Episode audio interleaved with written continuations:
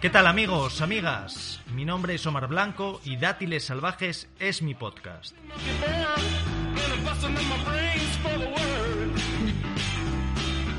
¿Qué tal amigos, amigas? Bienvenidos nuevamente a Dátiles Salvajes. Bueno, si el otro día hablaba de televisión en el último capítulo, hoy voy a tener que hacer lo mismo, pero hablando de cine, que ya sabéis que es una de mis grandes pasiones. Y bueno, lo cierto es que esta semana pasada tuvimos la suerte, bueno, ya veréis porque os contaré un poco la historia, de volver a ir al cine, cosa que no hacíamos desde Tenet, que ya os trajimos aquí en un capítulo dedicado a esta película, también contándonos la experiencia. Y un poco para continuar con la, con la misma tendencia o con la misma manera de, de abordar la situación, pues vuelvo a tener otra vez invitada, está Laura aquí otra vez, para ayudarme en estas, en estas ocasiones. Buenas a todos. ¿Qué tal? y a todas. Bueno, antes de nada, Laura, ¿qué te pareció el anuncio de la lotería de este año? Bueno, sí que es verdad mm, que es un poquito sentimental, la verdad. Sentimentaloide. Sentimentaloide. Lo que, bueno, mucha gente lo está pasando mal este año, entonces supongo que también conectamos más con ese sentimiento que otros años que lo veías como más lejano. Es verdad, sentimentaloide, pero si te hubieran puesto la misma historia hace tres o cuatro años, igual tampoco te parecía mm, tan triste, ¿eh? Es un No, no, poco... pero tú no preferirías un anuncio un poco más evasivo, o Sí, sea, bueno. de evadirse un poco de la realidad, un poco más de magia, un poco más de ilusión. Ya, es que te ponen como el antes, el me hace falta que me toque la lotería y tal, y gente, en vez del después de me ha tocado, vivo en un chalete con piscina y me estoy tomando un buen sandón. Bueno, porque esos anuncios son más los del, del Euromillón, son más por ese, en Exacto, ese exacto, estilo. La exacto. lotería nunca fue así, ¿eh? Los anuncios de lotería. decir- Pero sí, sigue, siempre, siempre aluden como a la... o invocan un poco la ilusión, la magia, el compartir, pero se puede hacer de diferentes enfoques y yo creo que los últimos años son todos enfocados a, a la penuria un poco y a la miseria. Puede ser que la gente conecte más con eso y se sienta más identificada con estar pasándolo mal. No lo sé, no tengo ni idea. Pues, no, no, seguro. lo que es verdad que hay anuncios que a veces lo hablamos cutres aposta. O sea, lo siento pues, si alguien nos escucha, vendemostucoche.com. Hombre. O sea, que no se puede hacer más cutre aposta. Entonces yo no sé hasta qué punto, cuanto peor sea todo, más conectas, peor, más mejor. identificado. Cuanto peor, mejor, sí. como decía el, el otro. Sí, no, pero bueno, que no pasa nada, que hagan el anuncio que quieran. Si me tiene que tocar, no pasa nada. Que toque, que toque. A ver, ya veremos. Bueno, vamos a hablar de cine. Como dije, el otro día fuimos al cine. Ya veréis por el título un poco el- la película que fuimos a ver. Quedaría muy bien, quedaríamos muy de gafapasta y muy de cinéfilos y tal, decir que fuimos a ver esa película, que fuimos al cine y que acudimos al cine a ver esa película, pero no es cierto. Entonces, os tengo que contar un poco la anécdota, que yo creo que, bueno, es graciosa. Fue una anécdota a mi favor. Bueno, yo sigo. Bueno, hombre, tienes que. haz- concédeme el beneficio de la duda, Laura, por lo menos. La cuestión es que, eh, como ya creo que os conté en alguna ocasión, nosotros nos sacamos una. Bueno, una especie de abono que existe aquí en Madrid que se llama el abono teatro. Que además, eh, por, bueno, pertenecer yo a una gran empresa, una empresa muy grande con muchos trabajadores, encima tenía más rebaja para mí. La cuestión es que es un abono que tú pagas y luego puedes ir a muchas, mm, muchas obras culturales, cine, teatro, musicales, etcétera, por un valor, nada, muy que es básicamente el valor de gestión, de la gestión de las... Y por semana, o sea, está muy bien si precisamente Claro. como nos pasa a nosotros, bueno, pues estoy en una ciudad y quiero ver pues eso, obras de teatro pues un martes y tal a un precio Tienes que tener disponibilidad para ir por semana, ese es un poco el pequeño O hándicap. dormir pocas horas. Seguro que hay gente que no tiene disponibilidad y va a las diez y media y va al día siguiente Pero con vamos, ojeras. que no, que no tiene, no puedes ir ni viernes, ni sábado, ni domingo, en estas cosas.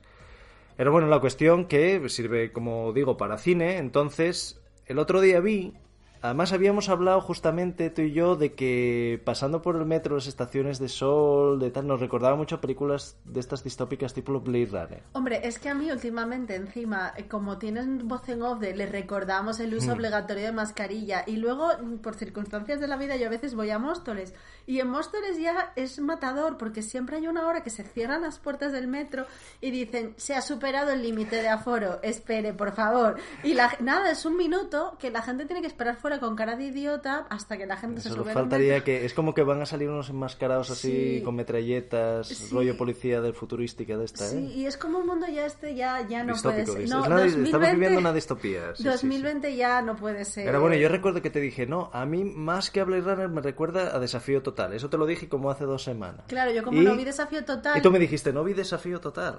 Bueno, pues la- casualidades del destino.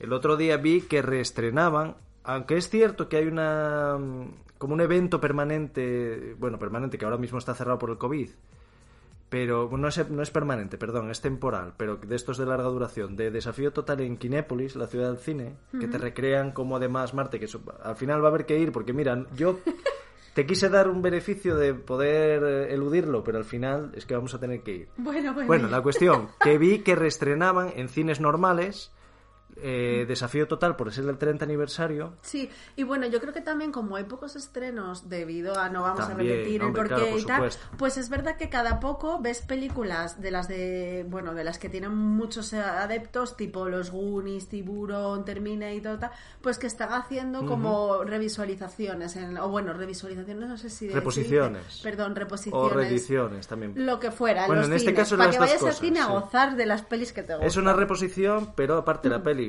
por lo que dicen, está remasterizada y que la calidad de imagen es mejor que la que se puso en su día. Y luego aparte, una cosa que a mí me hacía ilusión era verla en versión original subtitulada.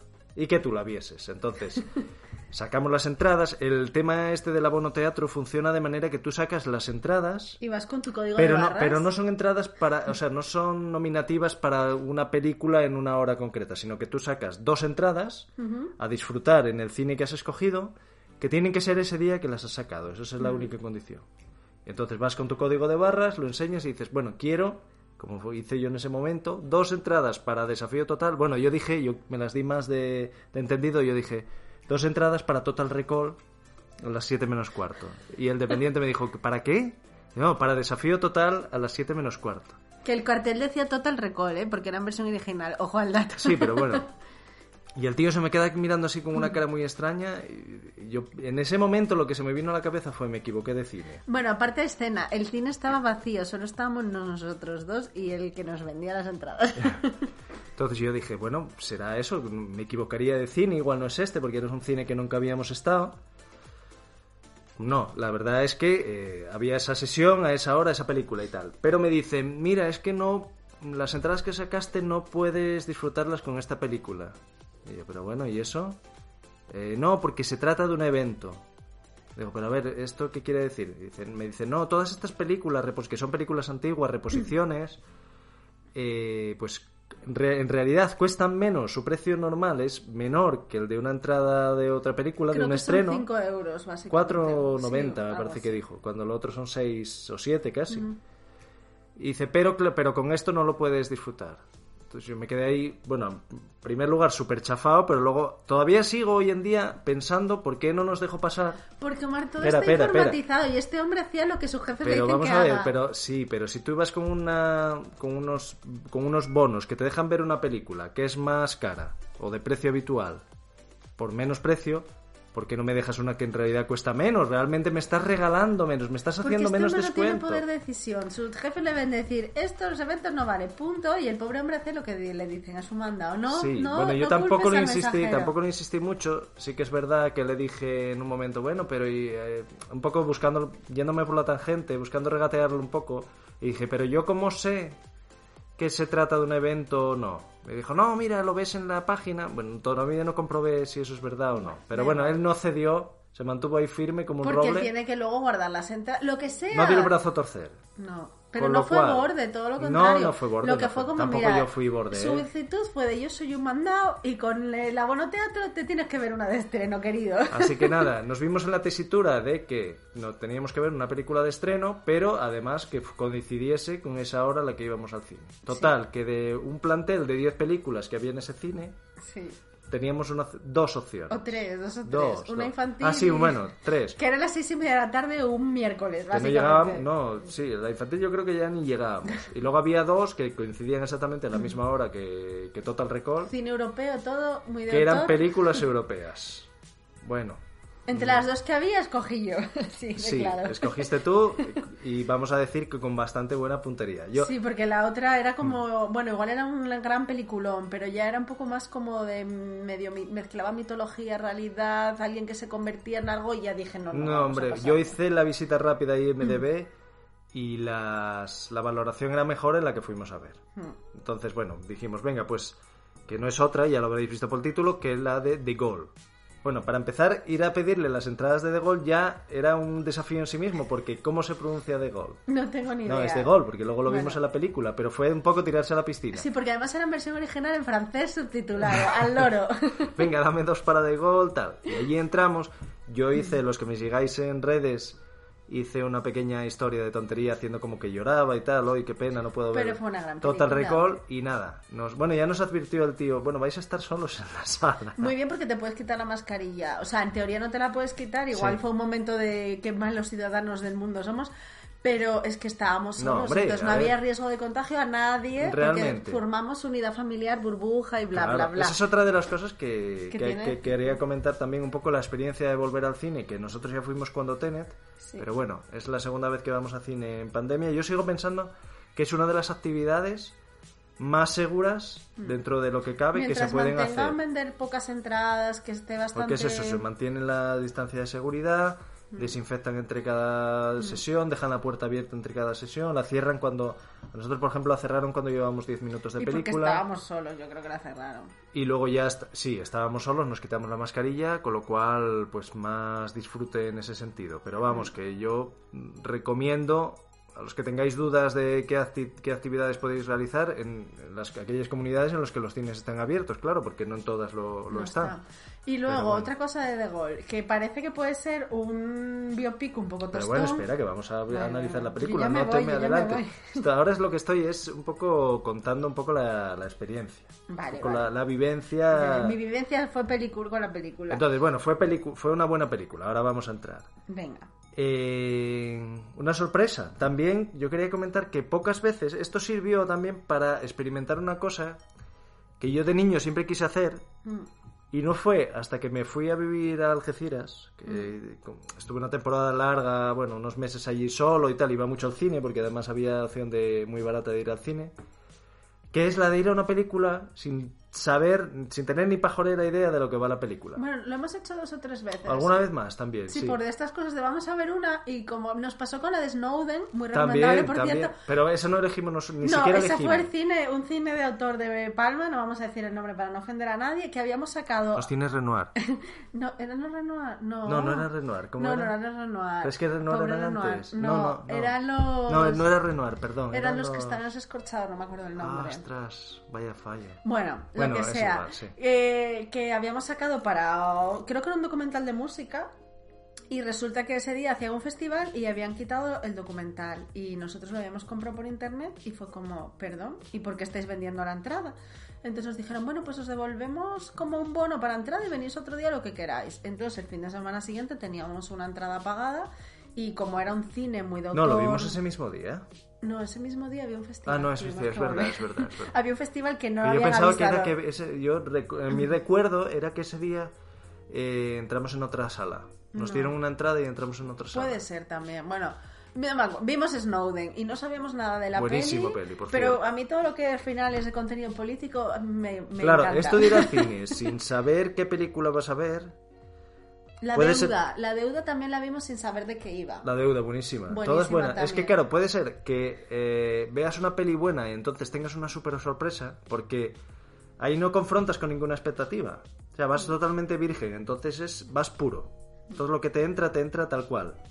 No tienes esa cosa, porque hay veces que vas a ver una película con muchas ganas y luego te queda como una ligera de una ligera mm, decepción que luego muchas veces revisualizas esa película y dices si no era tan mala es que yo fui a verla con demasiadas ganas al cine Claro. sin embargo en este caso como no vas con nada Al revés, yo ninguna pensé... expectativa Al revés, yo pensé, uy, biopic, a ver si va a ser como la de Thatcher, que la de Thatcher para mí, con todo el cariño y el No respeto, estaba tan mal, Pero ¿eh? fue un poco lenta, porque no pasaba nada, No, se lo que centraba pasa es que mucho yo creo como que en, esa- ella, en yo esa pensé que iba a ser más histórica. ibas con más expectativas, Exacto, era el pensé que iba a ser como histórica, que nos iba a contar, porque oye, dio el tema de la señora dio para mucho a nivel político-social en Reino Unido y no se centraba mucho como en ella entre cuatro paredes y era como... Bueno, entonces la cuestión es que, claro, vas, íbamos sin ningún tipo de expectativa y la, la, la, película pues nos gustó.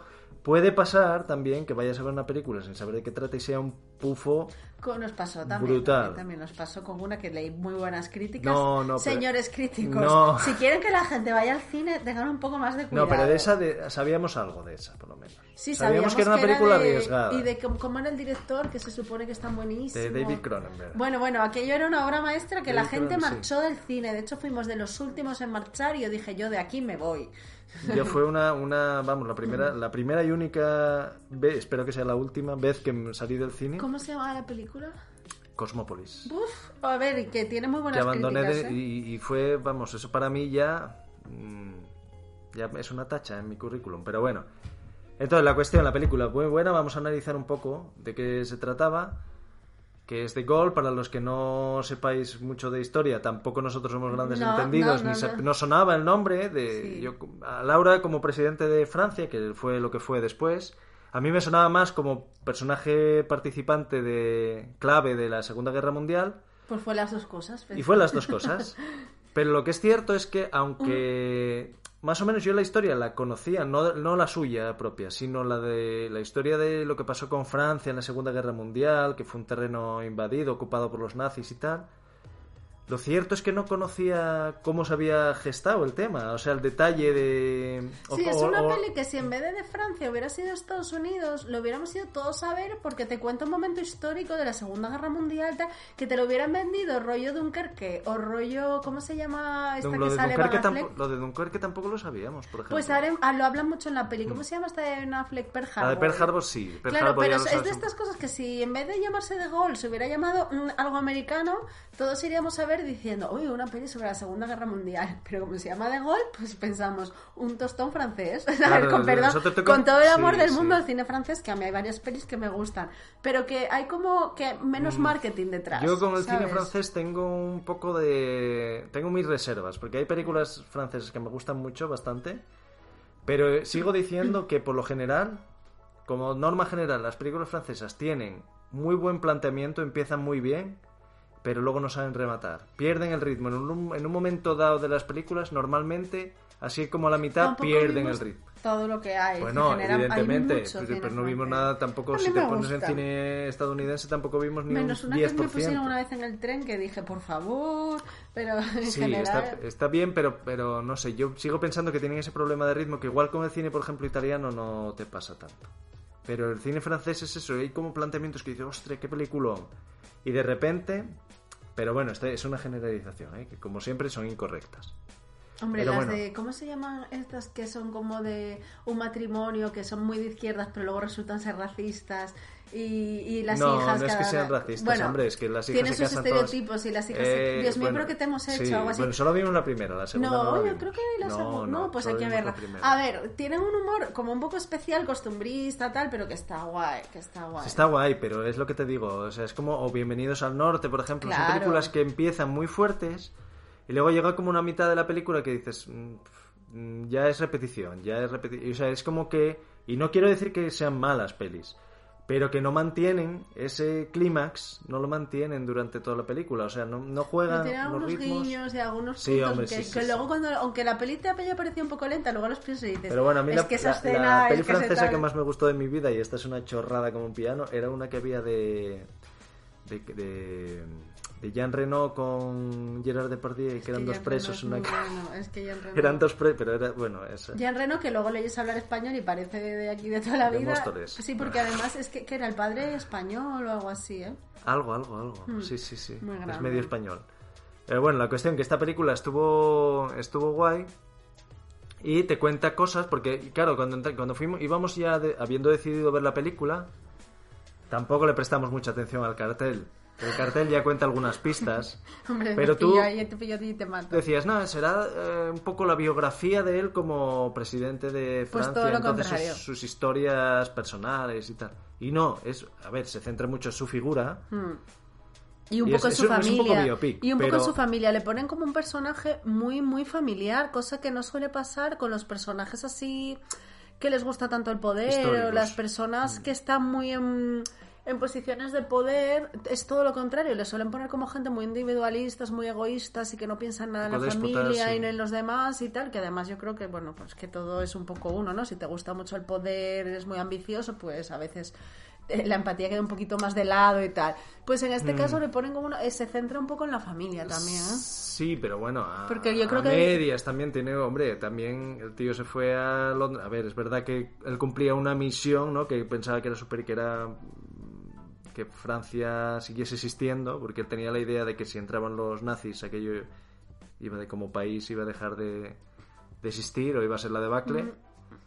Y, pero se fue a Londres y dejó a la familia un poco ahí a un poco a su suerte, entre comillas. Que no se sabía si iban a poder escapar de los nazis, de los bombardeos. Sí, pero bueno, tal. le ponen como un personaje, porque entiendo que intentan hacer biografía muy familiar y muy centrado en sus hijos y que una... mm, Perdón.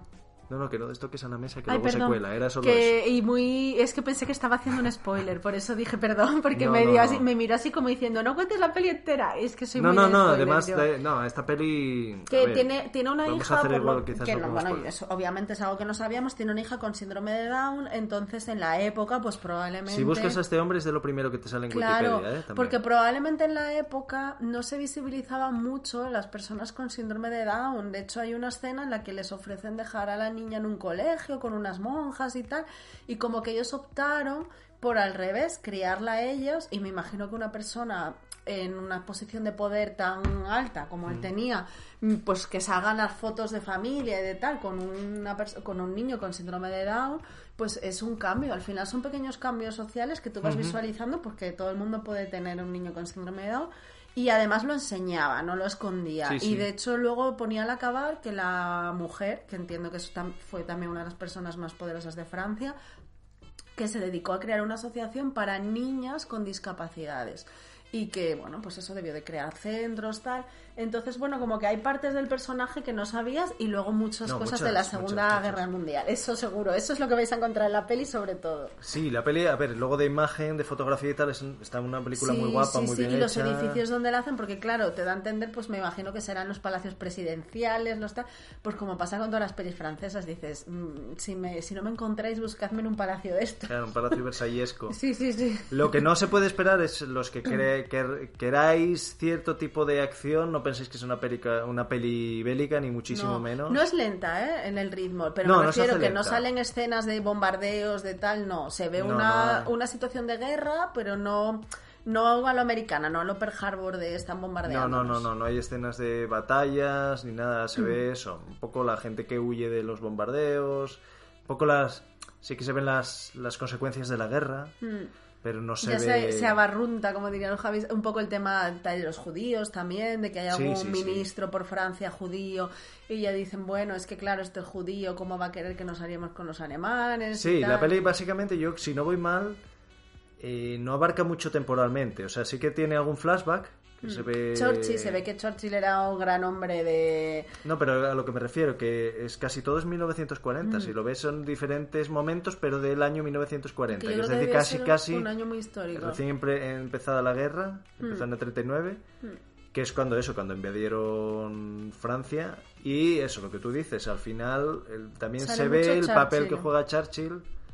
Eh, un poco como formando Como ya lo que eran los aliados Y como estratega y además como una estratega como con una personalidad mm, de ideas muy claras como que sus asesores o muchos lords ingleses o gente está del poder que eran como más bueno el reino de Inglaterra o sea el Reino Unido es el Reino Unido y lo que pasa en Francia y que él tenía bastante claro como la necesidad de aliados estratégicos y que si no se iban a quedar solos ante, ante Alemania bueno son cosas No, que no yo solo, creo que no solo eso, sino que una cosa que no habitualmente tampoco se piensa que es que, claro, en el momento que Francia, eh, que Alemania, perdón, ocupase Francia, también se iba a quedar con todos los recursos de Francia de, a nivel militar. Entonces, Claro. claro, Churchill veía, o tenía dos opciones, o hacía lo que le decían la mayor parte de los asesores, que era en plan, no, como eso, Reino Unido, estamos aquí en una isla, tal, cuando nos Claro. toque ya participaremos, o y les doy apoyo a los franceses, nos unimos y Claro, y, Y se, y mencionan también el tema, bueno, estaba por un lado Alemania y luego España e Italia con dictaduras, lo mencionan muy claro también,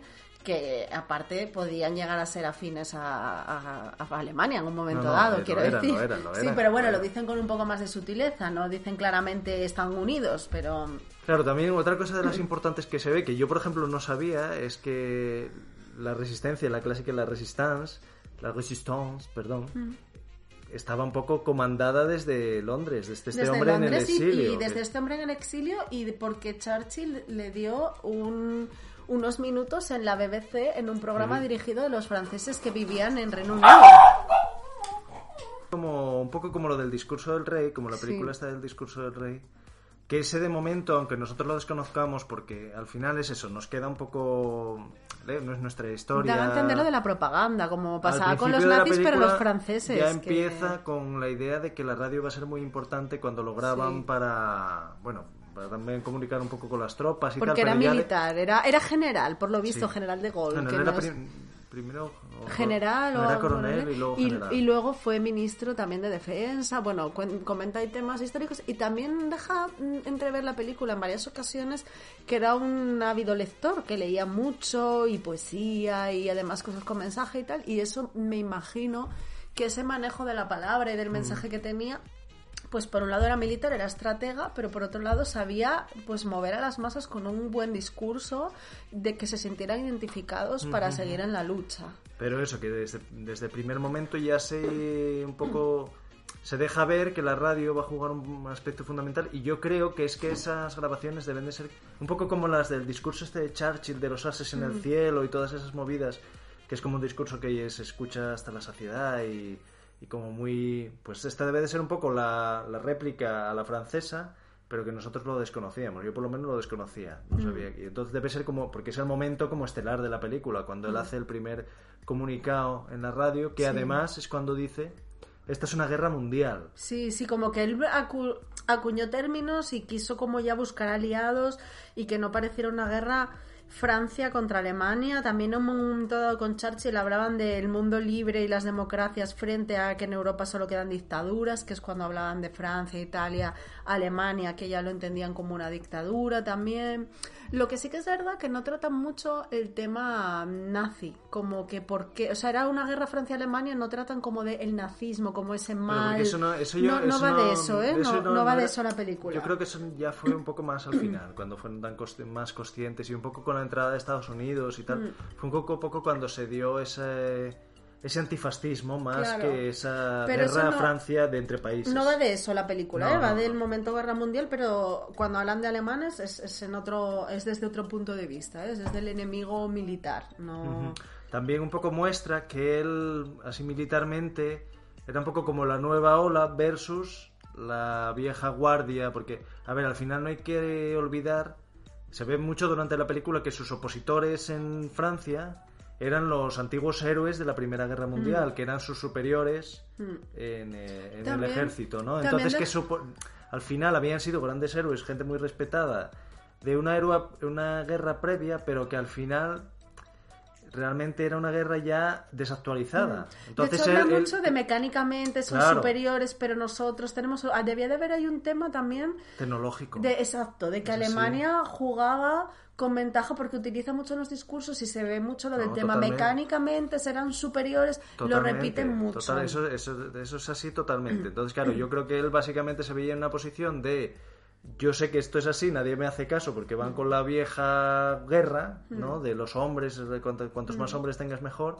Y esto no va de esto. Esto va Mm. De aviones, va de tanques y nos estamos quedando atrás. Deja ver en algunas imágenes, no intentando ser una peli muy crítica, pero deja ver también cómo De Gaulle venía de una familia muy, muy, muy acomodada en Francia y todo el resto de ministros, y cómo la guerra sí que estaba generando un mogollón de desplazados y de heridos y de muertos entre la población. Que cuando hablan de la población no se refieren a esas élites, que de hecho se ve que tienen dinero en un momento dado para salir del país, etcétera, ¿no? También muestra un poco esto, como ellos lo hablan desde unos estamentos muy arriba y luego los que lo están sufriendo es abajo, ¿no? Y sí, y bueno, ellos van en coche y el resto van en burra. Sí, sí, literal, hay o sea. imagen de esto. Hay una imagen que se ve que su familia cuando tiene que huir, huye en coche y va pasando al, al, al lado de gente, pues en plan caravanas con burros andando y tal, y ellos van en coche. Pero de ¿sabes? todos modos, a ver, porque tú ya desde la... Que no digo tú, digo nosotros, ¿no? desde la posición actual ya sabes lo que va a pasar. Hmm. Pero, ostras, yo en cierto momento no dejaba de darles un poco también la razón a los que decían, no, rindámonos porque esto es una sangría de gente que se está muriendo. Claro. Y él, no, él tiraba un poco para adelante de, no, no, que, que hay que seguir peleando, que tal. Esto también, Sí, a ver, tampoco te lo te pone como un ser de luz. No, no, te hace dudar de en plan, bueno, está aquí sacrificando millones de muertos, millones de bajas, la Claro. gente pasando hambre, la gente desplazándose, que al final es lo que son las guerras, que a todo lo pasado, bueno, las guerras y todo en la vida, todo pasado, cuando sabes que ganaste, uy, qué buena decisión, pero cuando estás en ello no sabes si, si es tan buena o no También se ve que ni él estaba en el frente en primera línea, ni, ni el hijo tampoco. No. Eh, que el hijo luego fue militar también, por cierto. Mm. Pero bueno, entonces eh, no se centra más en las luces que en las sombras, creo yo, del personaje. Pero no engaña tampoco, eso Pero se bueno, ve. sí, sí, se ve, se, por lo menos se intuye. Y nada, la verdad que sí, la verdad, una peli bastante divertida, entretenida, Sí, más que sí, divertida, sí. no es de pura diversión, no es palomitera, pero... No, no, pero sí, pero es es lo que digo, si fuera americana te dirías, voy a ver un Pearl Harbor, menos de acción, pero... Bueno, pero es un decir que no, que no es una peli densa, No, pesada, que intenta ser súper profunda, para nada. Y en las primeras escenas hay un momento que parece así, ¿eh? porque es una escena como en un salón de una casa, se centra eso en los libros. Parece un poco Downton tal. Abbey, Downton Abbey. Sí, pero es solo un momento dado y claro, esa realidad de Downton Abbey de estoy en mi palacio rodeado de mis libros y de mis pianos eh, desaparece, claro, porque cuando hay una guerra no hay palacio que valga. No, lo que pasa es que lo que se ve, que, que es común en más películas, entonces yo creo que es, que, fue, que es así, es que la guerra como que es como un eco lejano, o sea, mientras está en otro país o en la frontera, es como un eco lejano y de repente te llega y no te das ni cuenta. No, ¿eh? y no te dio tiempo a irte. Y no te dio tiempo. De hecho, hay una escena que es una pesadilla, que tiene la mujer como que los nazis se ocupan la casa y tal, porque ellos ya... Este, Los sí- nazis o los propios militares franceses. No, no, que eran, hay un no, eran nazis. Eran nazis. hablan, tienen el uniforme nazi hablan Vale, pero hay un momento dado que tiene miedo como también eso, estar no, sola. no, vale, no, vale. son los nazis. Pero pensé que era. Pero también como que da a entender como que no quiere que estén. vale, son vale. Nazis, son nazis. Eso no lo entendiste bien. Perdón, no lo entendí mal. Pero es que hay un momento que están, cuando están en la playa, los que se están bañando son nazis. Que, o sea, Ah, ya, vale. los nazis ya llegaron al pueblo. Lo que pasa es que no, no empezaron, o sea, no saquearon su casa, no tal. Pero es así, o sea, realmente es como que suena una cosa, un eco lejano y de repente llega, es así. Y de repente empiezan a bombardear a 200 metros de, de donde estás. Claro. Es, bueno, es para pensarlo, ¿eh? También, ¿eh? Que las Sí. cosas a veces cuando, como por ejemplo, mira, es que lo vimos hace dos días con lo del COVID. Mm. Era una cosa de China, nada, ¿no? Los chinos que son muy guarros, ¿qué tal? No, de Italia. Hoy, estos comentarios literal. Bueno, porque la es que es escupen muy- en la calle. La tal. gente es muy limpia, sí. Luego en Italia, ¿no? En Italia, y luego de repente, nada, todo el mundo. Pero bueno, también así. se lo vi yo decir a Guiris, es que en España y luego mira, ahora lo tienes también.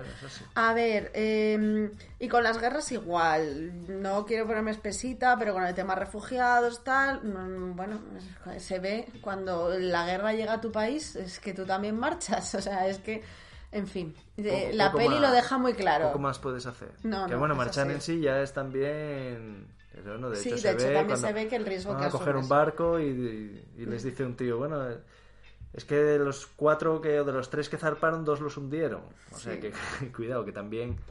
Pero bueno, en fin, una peli recomendable.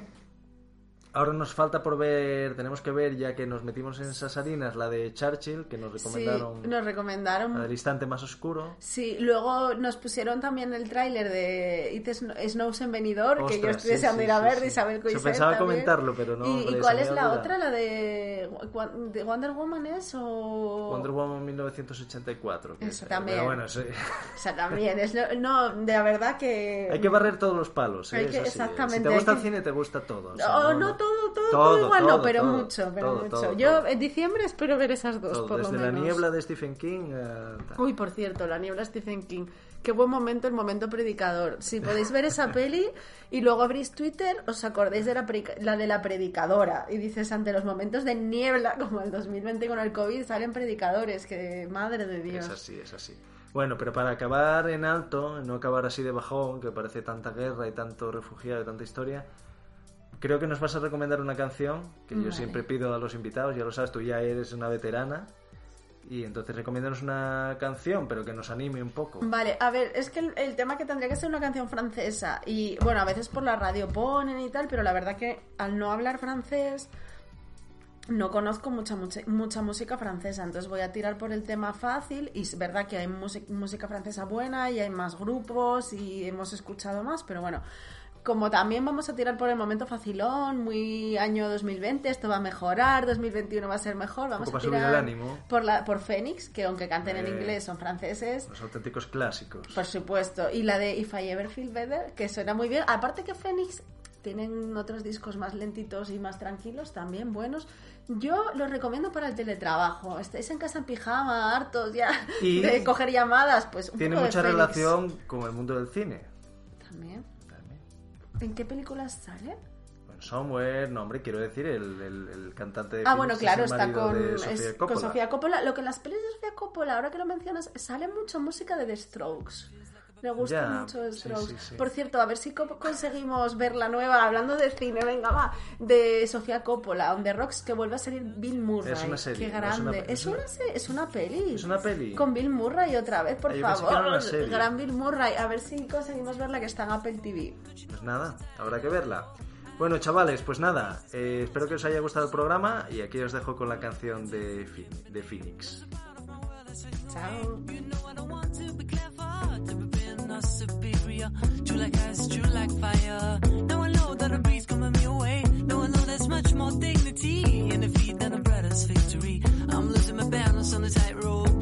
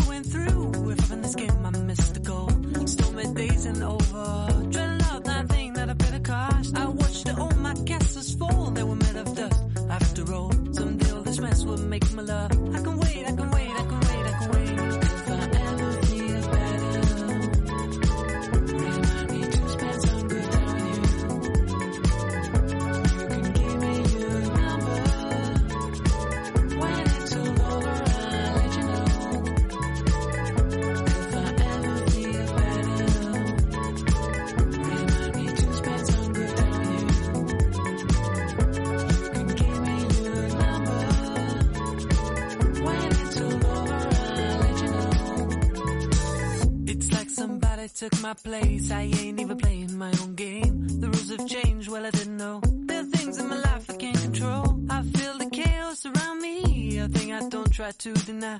I better learn to accept that. There's a part of my life that will go away. God gives the night, cold lifts the ground. And the sickle is silent in my heart. There's one that strives a hell to come. I am sure I come through, I don't know how. They say a name can be a star. Feels like above, you still out. I'm losing my balance on the side.